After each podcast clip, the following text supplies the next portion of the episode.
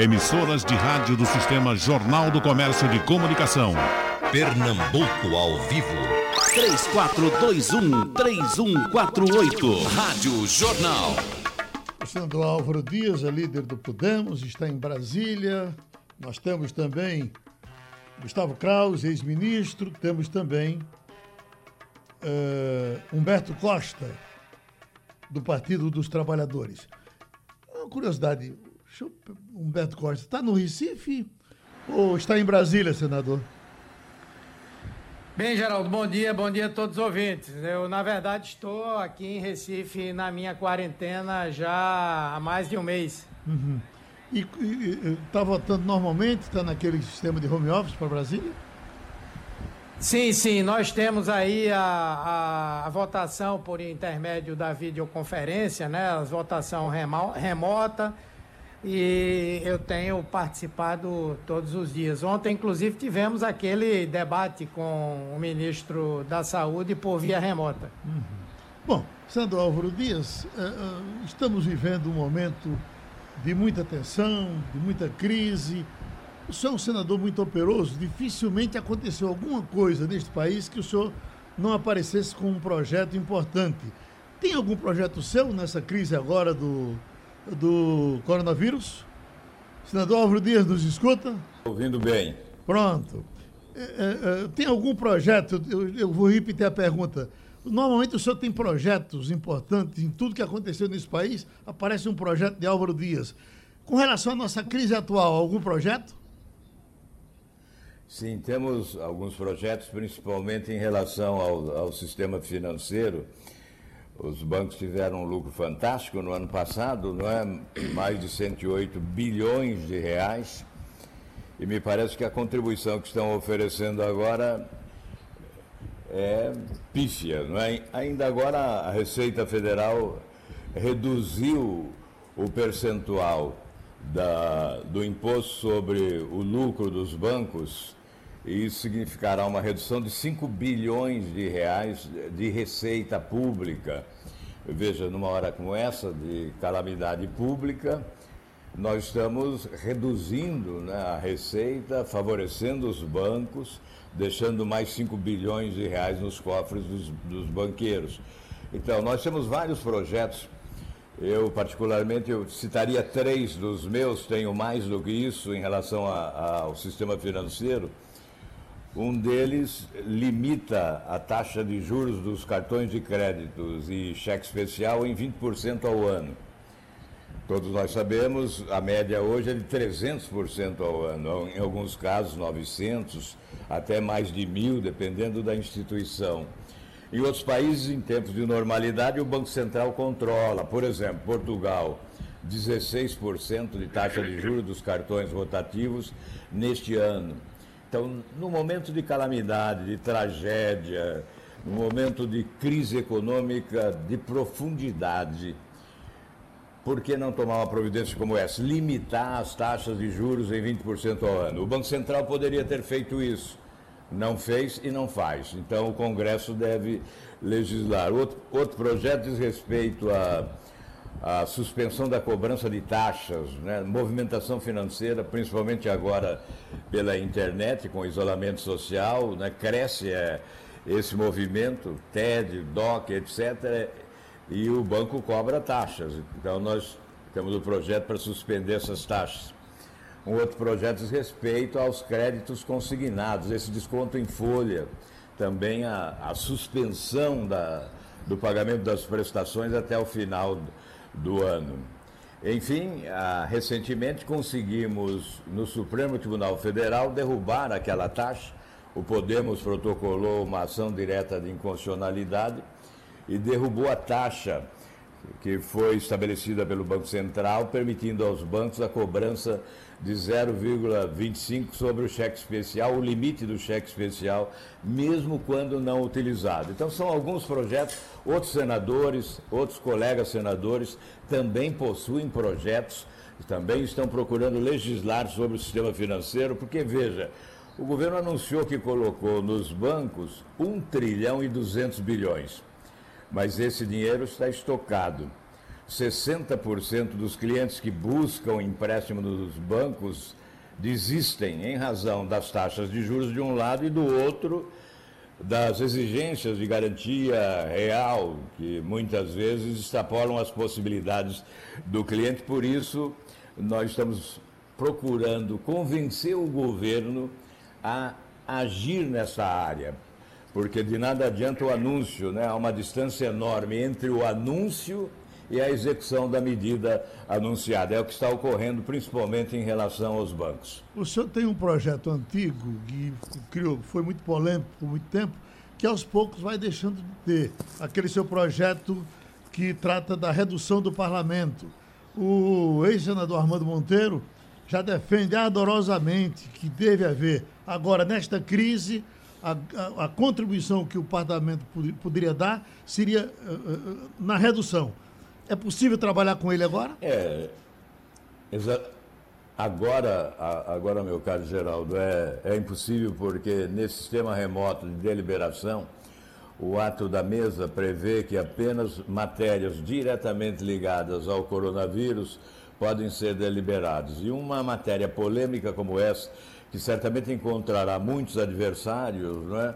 Pelo sistema remoto, há um engessamento para o debate, né? não há possibilidade de um debate mais aberto que proporcione ouvir os contrários ao tema. Não é por isso eu alguns temas estão paralisados agora pelo coronavírus, né? Ah, o coronavírus é, paralisou boa parte da agenda do Congresso. E esta certamente é uma delas, né? Nós vamos ter que aguardar agora o, o fim do, dessa pandemia, aguardar o retorno às atividades pres, com, com o Congresso aberto realmente, não é? com as comissões funcionando. Uma matéria como essa tem que passar primeiramente pela Comissão de Constituição e Justiça para chegar depois ao plenário. E hoje as comissões estão também paralisadas. Uhum. Trazendo para a conversa o ex-ministro Gustavo Krause. O senhor tem andado muito ansioso, doutor Gustavo. Como é que está? A, ansiedade diminui com o passar dos tempos com relação a Brasília, ao Congresso Nacional, ao Executivo? Como é que o senhor está hoje? É, em primeiro lugar, bom dia a você, vai sua saúde, tudo bem? Tudo bom bem. dia ao senador Humberto Costa, ao senador Álvaro Dias. É impossível você, por mais isolado que esteja, não, é, não ter sua acessibilidade exposta a um quadro de tanta dificuldade de tanta incerteza como essa. É, até porque as coisas acontecem numa velocidade vertiginosa. Nós estamos diante de um governo que tem 14 meses e ele teve é, a seu crédito, a seu débito, duas grandes façanhas. A primeira foi se eleger. Né? Foi uma eleição é, absolutamente inacreditável, mas a gente conhece, eu não vou repetir aqui, especialmente diante de duas pessoas que é, conhecem profundamente o assunto, as razões que levaram a essa vitória. Inclusive a criminalização da política, a demonização do político, o antipetismo, e tudo isso são razões que não, no meu entender, não nobilitam o ato do voto. Você tem que votar pelo melhor, pelo melhor programa. É, infelizmente, você teve uma campanha em que se utilizou maciçamente cada vez mais essas redes, essas redes sociais que alteram profundamente o quadro institucional do país e tem efeitos sobre ela. Bom, essa primeira façanha, é, ela conseguiu, é, dela decorreu uma segunda façanha, foi em 14 meses o presidente malbaratar e, e perder é, é, é uma base é, política que lhe dava a, a sustentação, ou que poderia lhe dar sustentação, não é? mesmo utilizando um conceito meio. É, um conceito que eu tenho uma certa dificuldade de entender, que é opor velha política, nova política, mas isso faz parte do, da polarização, de uma visão binária da política. Eu não sei o que é velha política, o que é a nova política. Hoje, nós estamos diante daquilo que os autores, os estudiosos chamam de tempestade perfeita, quer dizer, a confluência de, de três crises, sendo que uma afeta diretamente a vida da população, é um verdadeiro, é quando você fala em angústia, ansiedade, é que é impossível não ver pela televisão esses dados crescentes, não é? E é, ao, ao, ao lado disso, você tem um, um governo que consegue se superar na criação de crises. Né? Isto, é, sem querer me alongar, isso decorre de, no meu entender, de uma inaptidão. O presidente ele é inapto e está inepto para gerir uma crise deste tamanho. Ele é menor do que a presidência, é, é, a, a, a, presidência da República. Então, isso agrava a situação, porque né, nós esperamos nesse momento, é aí no momento que o Estado tem que ser forte, tem que oferecer essa sua capacidade. Eu até acho que o orçamento de guerra é uma estratégia correta, né, deixando ao lado o, o orçamento tradicional, mas nós estamos lidando, né, e depois de não sei quanto tempo, de algum tempo, nós voltamos a ter na agenda política uma pauta que é o impeachment. Meu Deus do céu, o impeachment. Eu vou dar um dado a você que tive curiosidade de somar. De, de, de Collor para cá foram apresentados 240 pedidos de impeachment, que é a última, o último recurso que o presidencialismo é, oferece para se ter aquilo que se chamam ordinariamente recall, ou o voto de, de, de desconfiança, ou o voto de, é, no parlamentarismo. Então, eu continuo não é, muito, muito é, afetado do ponto de vista pessoal, do ponto de vista social, com isso tudo que estou vendo e com os riscos que nós corremos e comprometendo não é uma recuperação que poderia ser mais rápida e é uma recuperação que pode comprometer o futuro. Então, eu, com o meu temperamento tanto quanto é, ansioso, fico, é, ou melhor, mais grave ainda, angustiado, e eu estou falando aí diante de um psiquiatra, bom, angustiado, e, e finalmente é, é, o me alivia é que o amigo Geraldo Freire está parecendo um bailarino espanhol depois da bariátrica. Ah, doutor Gustavo, uma, uma das razões, uma razão da, da crise do momento seria o presidente Bolsonaro defendendo com unhas e dentes a reabertura do mercado, a economia funcionando, e ele briga lá e depois ele corre naquele roçadinho e bate nos governadores, abre, abre, abre, abre. Aí eu pergunto, será mesmo que ele está querendo isso? O, o, o, o, presidente trabalha com esse, isso que a gente chama em ciência política de duplo legendário né, onde você divide o bem e o mal, onde a política se torna efetivamente uma coisa binária. Essa polarização, por exemplo, a polarização do, do populismo, a extrema esquerda, a extrema direita, é o populismo nós e eles. Nós e eles. Então, há sempre uma dicotomia e uma relação afrontosa, não é? que é uma relação que não diz respeito à política, né? A política é uma outra coisa, por isso que eu estranho a velha e a nova política. Acho que o presidente utiliza, isso não é só impulsividade, isso é uma estratégia que se ajusta ao meio e à mensagem, coisa que você entende muito bem, que são as redes sociais. Não que elas sustentem, não que elas elejam, mas elegeram, ajudaram a eleger para o bem, Obama, e para o mal, Trump. Mas elegeu e é legítimo.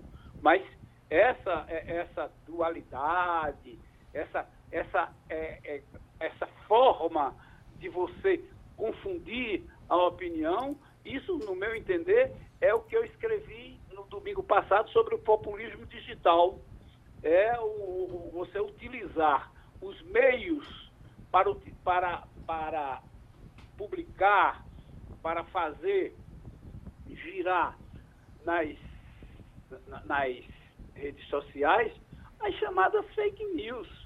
Isso é uma, uma estratégia utilizada por Steve Bannon, que utilizou com, com, com êxito com o Trump e que depois ofereceu, depois de ser demitido, e o, o, o, o Trump disse assim com profundo desprezo, o babão do Steve Bannon pediu para sair do emprego.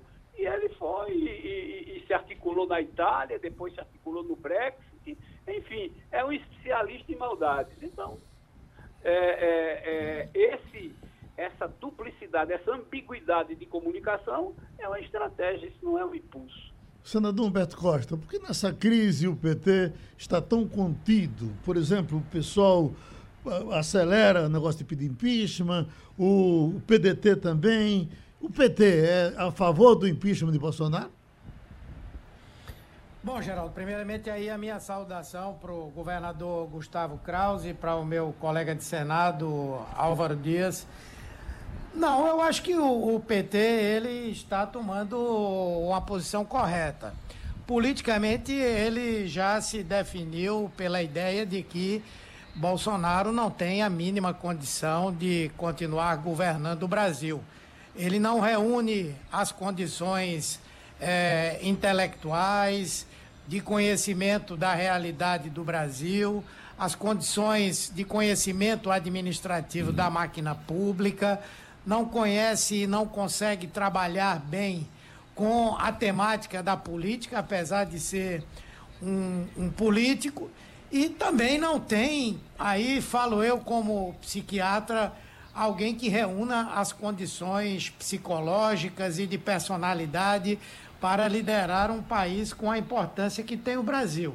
Então, por isso, nós assumimos essa que é uma, uma consigna meramente política, mas é uma afirmação política da necessidade de saída de Bolsonaro.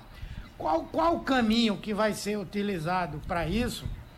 Nós preferimos pensar com mais calma e, ao mesmo tempo, isso é resultado de uma, uma grande conjugação de fatores políticos que vão dizer, por exemplo, uma possibilidade é se o Tribunal Superior Eleitoral considerar a demanda que nós temos lá de anulação da eleição por conta das fake news. Já há elementos suficientes, provas para que o TSE tomasse essa, essa decisão. Mas será que o TSE está disposto a tomar uma decisão como essa? Nesse caso, se essa decisão acontecer até o final do ano, aí nós poderíamos ter eleição direta. A outra possibilidade é essa do, do, do, próprio, do próprio impeachment, né?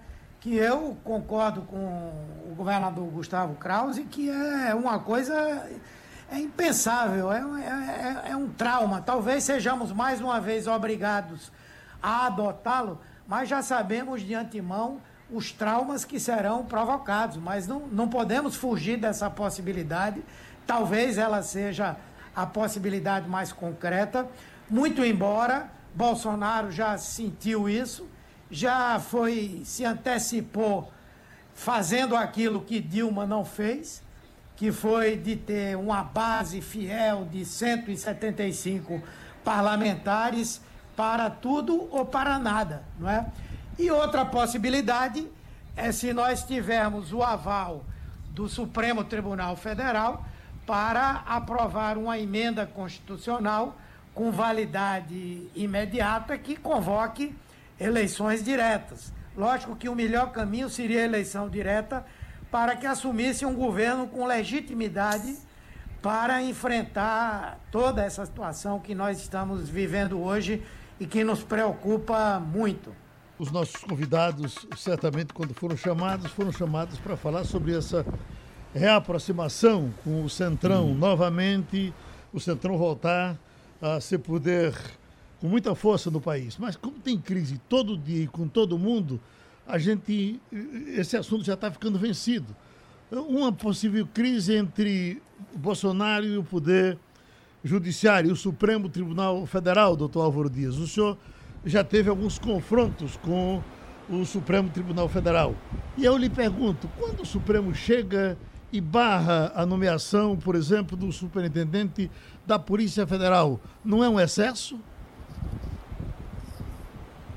Bem, primeiramente, a crise há. Uh, se não houvesse, o presidente cuidaria de dar a ela origem, não é? O presidente só sobrevive com crises. A polêmica da, das crises é que dá sustentação, fica essa impressão, não é? Ele imagina ter sustentação apenas quando dá origem a determinadas crises. Nesse caso, há a interdependência dos poderes e, obviamente, do ponto de vista da Constituição Federal, que institui poderes impedindo a invasão de competência, você poderia, obviamente, concluir que houve sim invasão de competência da parte do ministro Alexandre Moraes.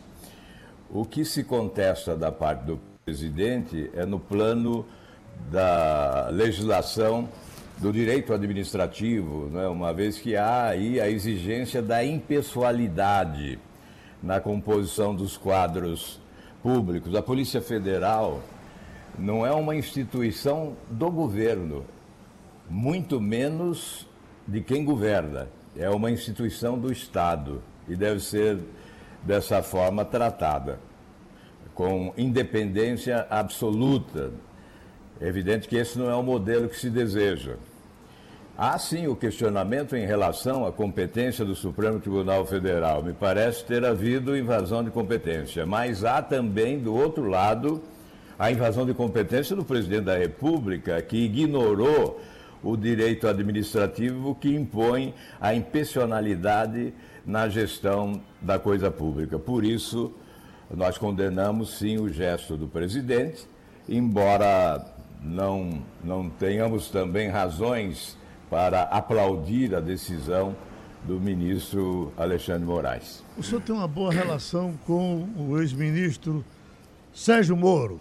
Que, é que achou de toda essa confusão agora, dele deixar o governo, de sair atirando? Bem, ele via caminhando no fio da navalha, né? Porque é uma questão de não identificação perfis diferentes, né? O que pensa Moro sobre política, sobre instituições, sobre nação, o que deseja para a nação, é diferente do que deseja Bolsonaro, do que pensa Bolsonaro. Então, essa distância enorme é, de personalidade, de. Obviamente, isso tudo foi um grande complicador, não é?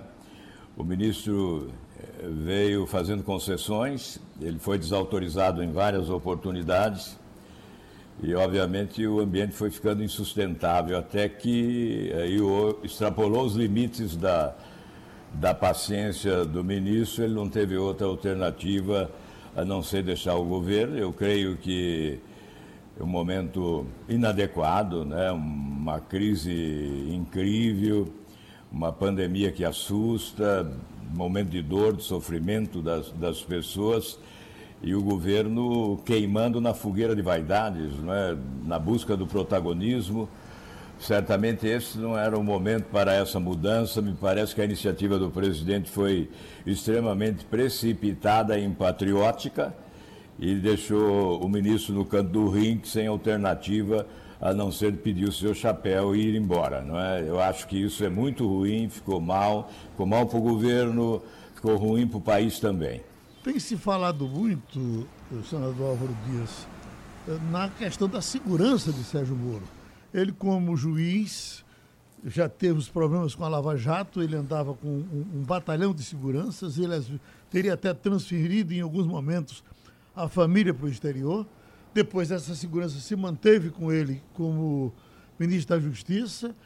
É, ele agora deixa o Ministério da Justiça, tem os problemas, continua tendo os problemas que vinha tendo com o pessoal da Lava Jato, é, tem os problemas com o Partido dos Trabalhadores, que a gente sabe que é, tem ele na garganta, tem os problemas agora com o pessoal de Sérgio Moro, tem os problemas com o pessoal com, com o grande tráfico, Marcola e tantos outros, pelas separações que ele fez, e sem segurança. O Senado não se preocupa com isso? É, o, eu soube e se divulgou né, que o presidente Bolsonaro estendeu por mais seis meses a sua segurança. Mas já há senadores que solicitaram a garantia de segurança, principalmente para sua família, eu acho uma necessidade, até porque o ministro saiu atirando, não é? Saiu deixando algumas denúncias graves que agora estão sendo investigadas, então é evidente que há necessidade sim de se oferecer segurança. Doutor Gustavo Krause, como sai esse personagem Sérgio Moro? O que é que sobra dele? Bom, eu, eu, eu queria é, retomar aí a questão da, da decisão do, do, Alexandre Moraes, que é, prestei muita atenção ao que disse o senador Álvaro Dias, e no primeiro momento realmente eu tomei algum susto, porque para mim aquilo era uma invasão inadequada de uma arquitetura que é a arquitetura mais genial do funcionamento dos poderes e da limitação dos poderes pela concepção do Barão de Montesquieu. Quer dizer, faz 300, 200, quase 300 anos que isso funciona de um modo ou de outro. Mas há essa questão também da impessoalidade que está caracterizado a partir do que o presidente disse, é um sonho eu acho que presidente não tem sonho, tem pesadelo. Sei que é, tem o Brasil nessa situação, não tem sonho. É, é, é, nós estamos impedidos, como homens públicos, de certos deleites, não tem sonho.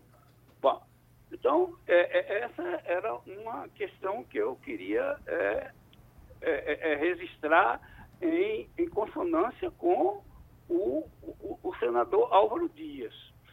A outra coisa que vem na, na, na esteira de sua pergunta é que o, o, eu passei, Geraldo, sem querer fazer comparações, e aí eu peço vênia, eu passei por uma situação infinitamente menos grave, mas que eu fui desautorizado três vezes. Duas ficaram nos bastidores, quando era ministro de, eh, eh, de Itamar, ministro da Fazenda, no momento de de grave crise econômica, de inflação a 20% ao mês, e na terceira desautorização, eu cheguei calado com uma carta com, é, em caráter irrevogável e disse, presidente, eu quero muito ver o senhor, o senhor teve coragem de levar um, um não ilustre desconhecido para o Ministério da Fazenda, mas não temos coragem de ver que não está dando certo. Né? E ele perguntou a mim, mas o que é que eu fiz? Eu, eu, eu, fiz alguma coisa de ordem. Eu digo, não, o senhor me desautorizou três vezes, duas eu evitei, que era um congelamento de preço de remédio, que eu digo, minha mão cai de lepra e eu não assino isso. Né? E a, teve uma outra que envolvia um, um, um, determinado cargo no Banco Central, e finalmente uma, uma, uma conversa aberta com um economista de segunda categoria, publicamente, que ele pode conversar com, conversar com Mário Henrique, com Delfim, eh, com Luciano Coutinho, com, com esse povo. Isso para mim não tinha problema nenhum, nada, é até bom conversar. Eu mesmo conversei com vários. Né? E, é, eu, eu me vi na segunda-feira, né, chegando, depois de ter vindo a Recife, eu chego lá e está lá, a primeira página. E eu me senti desautorizado e não tem como você sair um bagaço você tem que sair. Quando ele perguntou, e é em caráter irrevogável, eu disse, presidente, e eu gosto muito dele. Terminando, ficamos amigos, amigos pessoais. E eu disse a ele, presidente, só existe demissão em caráter irrevogável. Então, e, e sair sem dar entrevista, para não é, tumultuar, já se via de uma crise do presidencialismo, de um impeachment. Então, é preciso ver que o Moro era uma pessoa extremamente consistente, gostem ou não dele, goste ou não dele, mas hoje há um riso difundido entre o bolsonarismo, que eu chamo o bolsonarismo de raiz, que é chamado o radical, que a essa altura ele é o demônio, que representa de 15% a 20% da, da, da, do, dos eleitores brasileiros e por isso ele tem um tipo de sustentação. Existe hoje um setor da extrema esquerda também muito feliz e existe um setor não é, da, da, daqueles que formam esse, esse invertebrado gasoso chamado Centrão, que já ofereceu o ombro amigo.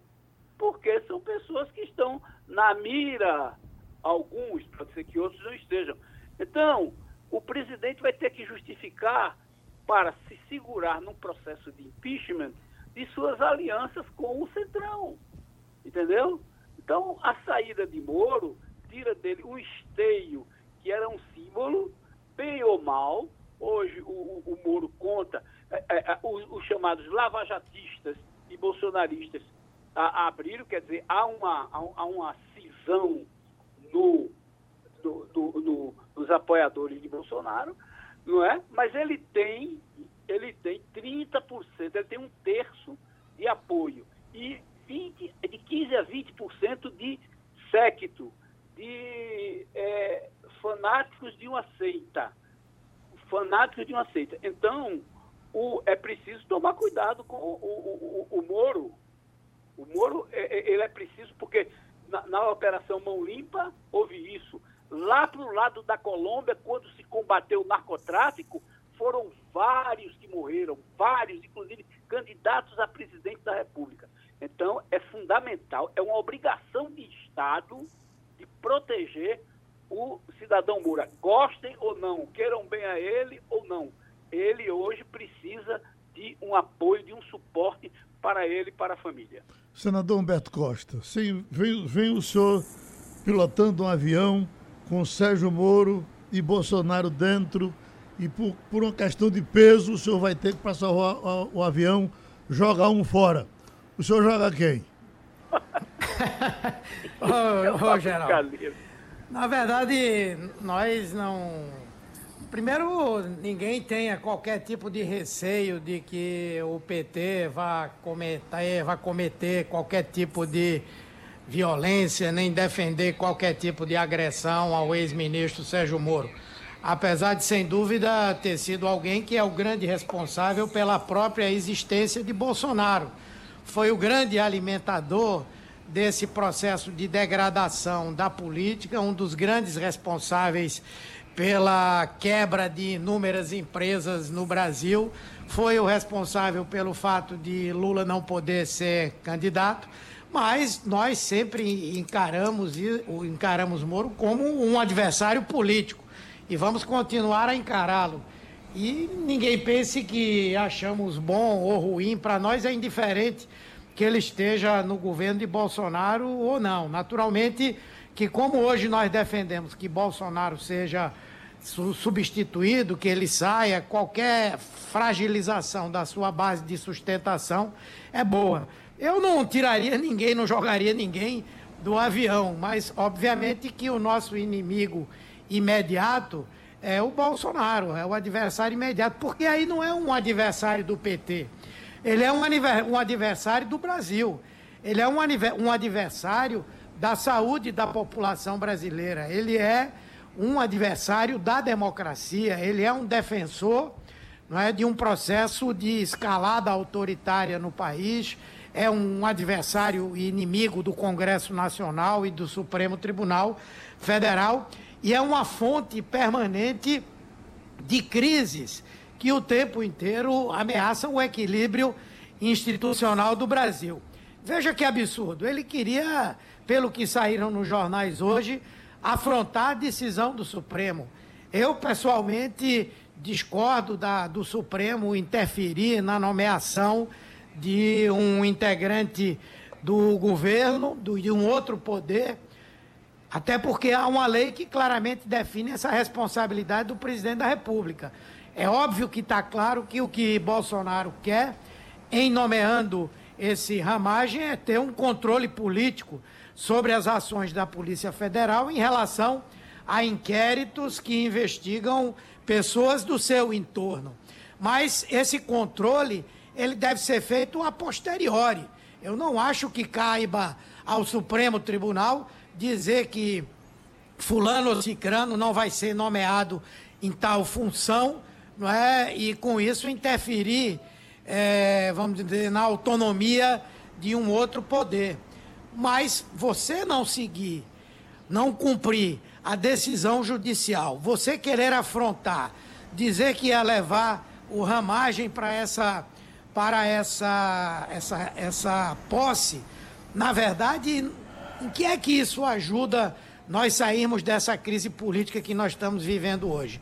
Ao contrário, Bolsonaro, ele na verdade tem apostado o tempo inteiro no confronto, no conflito, foi para aquela manifestação na frente de uma instalação militar, é? depois teve que recuar, enfim, ele é um risco, é um perigo para a democracia. Então, é o nosso principal adversário.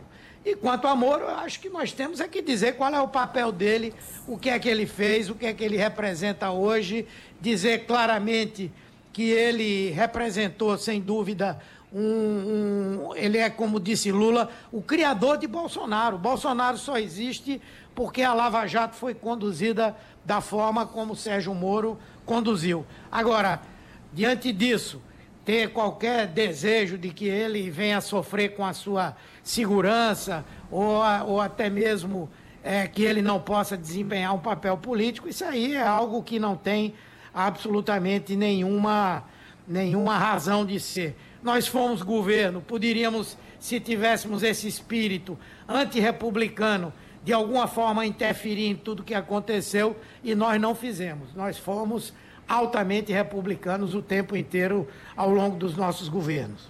Senador Álvaro Dias, vou tentar botar um venenozinho aí nessa história. Quem criou Moro foi.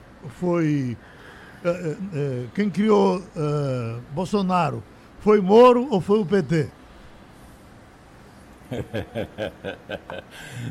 Bota veneno nisso, Geraldo.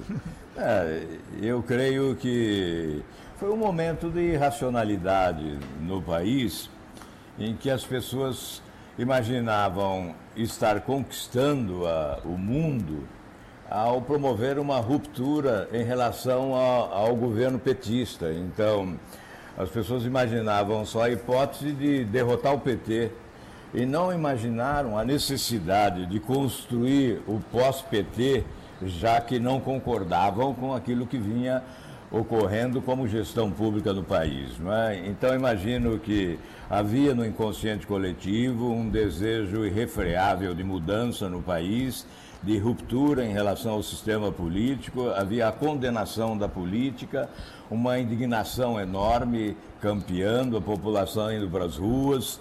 Tudo isso criou o ambiente favorável a uma aventura. E foi exatamente o que ocorreu.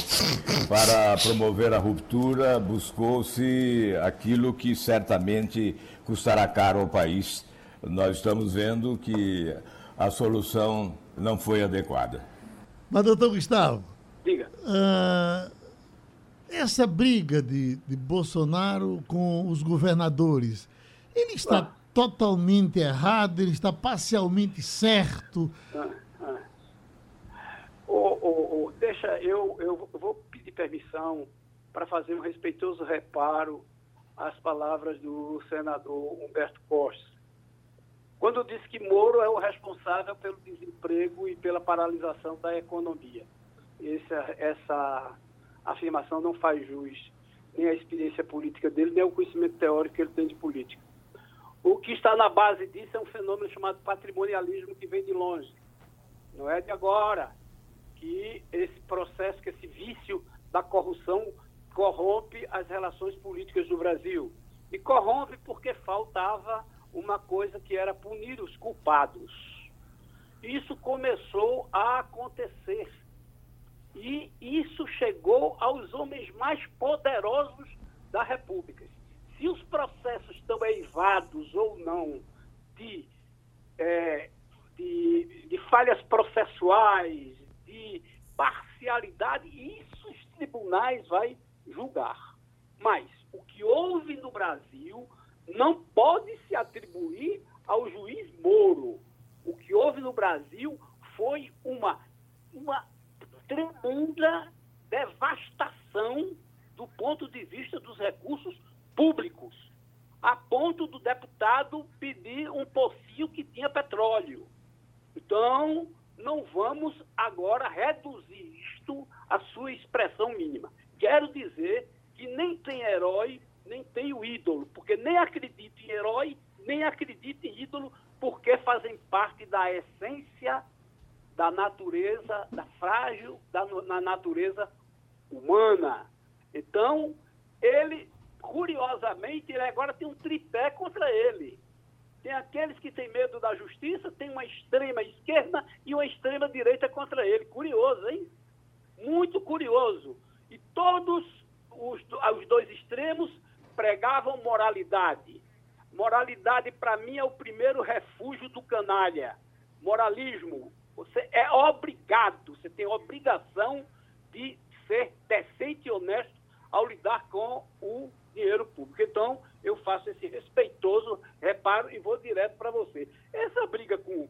Isso, rapaz, eu tenho em relação ao federalismo brasileiro uma, uma, uma, uma sensação de, de, de, de falsidade, um, um, um, federalismo escrito na Constituição, sem ter é, fundamento na prática política, sem ter aquilo que os federalistas americanos escreveram durante o ano o Federalismo Paper.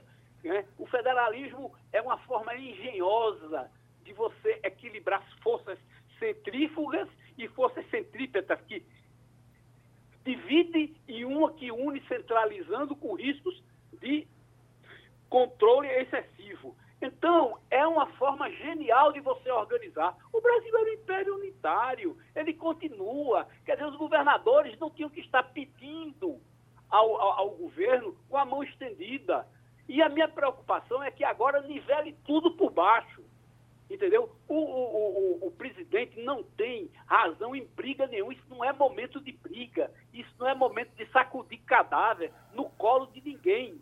Entendeu? Isso é preciso que o nosso federalismo, que já não é real, que é ficcional, que na prática ele seja exercido cooperativamente. Ele é exercido de maneira truncada. E o que a gente vê é marcha de prefeito para Brasília. Marcha. O que é isso, rapaz? Esse Brasil continental é para ser, é, é, é, é, é ser administrado assim? Você veja o que está acontecendo nos Estados Unidos. Cada estado está tomando as suas decisões. Cada estado. Quer dizer, o federalismo é, é para mim, a espinha dorsal da gestão democrática de um país. É o federalismo num país de dimensões continentais. Num país pequeno, não. Então, a briga não faz sentido. O que faz sentido é ele colocar em prática o que ele disse no discurso. Mais Brasília mais Brasil e menos Brasília. Sabe por quê? Para eu encerrar, e de Brasília se olha para o Brasil como de um binóculo invertido. É uma coisa distante. O Brasil, aquela praça dos três poderes, ela agride a pobreza brasileira. Senador Humberto Costa, o senhor foi citado. Sim, na verdade, primeiro eu quero dizer claramente, com todo respeito ao governador Krause, que no Brasil a lei não é para todos. Vários casos, inclusive, de pessoas que têm situações identificadas com contas no exterior, com propinas pagas, filmadas, enfim, continuam na maior liberdade. Entre nós mesmo lá no Senado, há companheiros que tiveram processos é, prescritos em que há demonstração cabal de depósito de recursos de propina no exterior. O governo do PSDB em São Paulo é um caso mais estranho do mundo, porque tem a corrupção identificada, tem os, os corruptores identificados e os pequenos corruptos identificados. Os grandes corruptos, os governadores e tudo, até agora não respondem a processo nenhum. Quando eu falei da responsabilidade da Lava Jato, é mais do que Moro, é a Lava, é a Lava Jato, mas Moro, na, no agravamento da situação econômica do país, é que o Brasil, hoje, se tiver uma grande obra para ser executada, como agora na Bahia, a ponte que liga Salvador a Itaparica, não existe empresa brasileira com condição de fazer essa obra. Ou como porque, os estádios da Copa, Porque as é, multinacionais senador? que nós tínhamos, Ou como que nós tínhamos, as grandes construtoras, foram à falência. Porque, diferentemente de outros países, aqui não foram processados e punidos os donos, os RGs, os CPFs. mas foram as empresas que foram apenadas com a perda de milhares de empregos e com o comprometimento real da nossa, da nossa economia. Assim como também a forma como a Petrobras foi, tra foi tratada, os processos que ela sofreu no exterior com a conivência da Lava Jato e do juiz Moro. Foi isso aqui eu quis fazer é, referência. Mas eu quero só concluir a minha palavra aqui, um tema que eu imaginei que a gente ia discutir, é que é, como é hoje a governabilidade no Brasil. Não é? Nós já melhoramos um pouco com a aprovação da legislação que exige né, a cláusula de barreira para os partidos disputarem eleição. Nós só vamos realmente ter condição de ter uma sustentabilidade, uma estabilidade para os governos quando esse presidencialismo de coalizão deixar de existir. Para isso, nós temos que fortalecer os partidos. Oi, deu um problema então na ligação do senador Humberto Costa. Como o nosso tempo está pertinho de terminar, senador Álvaro Dias, temos o direito de ter esperança? Caiu também? Olha, Alô? não podemos jogar toalha nunca, né? Temos um, temos um país extraordinário temos um país extraordinário, potencialidades econômicas incríveis, não é? Mas convivemos com as desigualdades sociais, o que faz com que fique visível a incompetência dos governantes. Temos território extraordinário, povo maravilhoso, constituição recente, não é uma democracia aí pujante, instituições consolidadas mas somos mal governados. Né? Ah, somos vítimas da escolha que fazemos.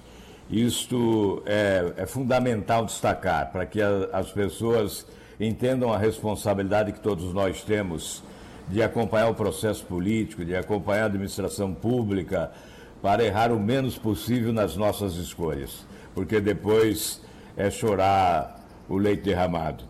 Eu vejo agora, por exemplo, a ausência de uma liderança na presidência da República que pudesse conjugar os esforços envolvendo governadores, prefeitos, Congresso Nacional, todos os setores da coletividade, deixando de lado a fogueira de vaidades, o oportunismo, o egoísmo, para o enfrentamento desta crise brutal na saúde e na economia. A nossa preocupação é com a vida das pessoas, deveria ser, a saúde do povo tem que ser a suprema lei e também com emprego, com o salário, com vida digna, com a manutenção das empresas. Esta deveria ser a missão de quem governa o país.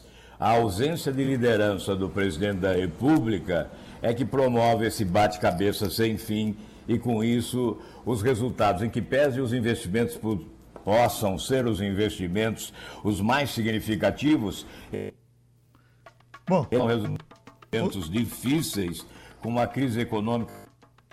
Está caindo essa também, a gente já terminou o tempo e termina o debate agradecendo ao senador Álvaro Dias, do Paraná, ao senador Humberto Costa, de Pernambuco, ao ex-ministro, ex-governador pernambucano de Vitória de Santo Antão, Gustavo Krause.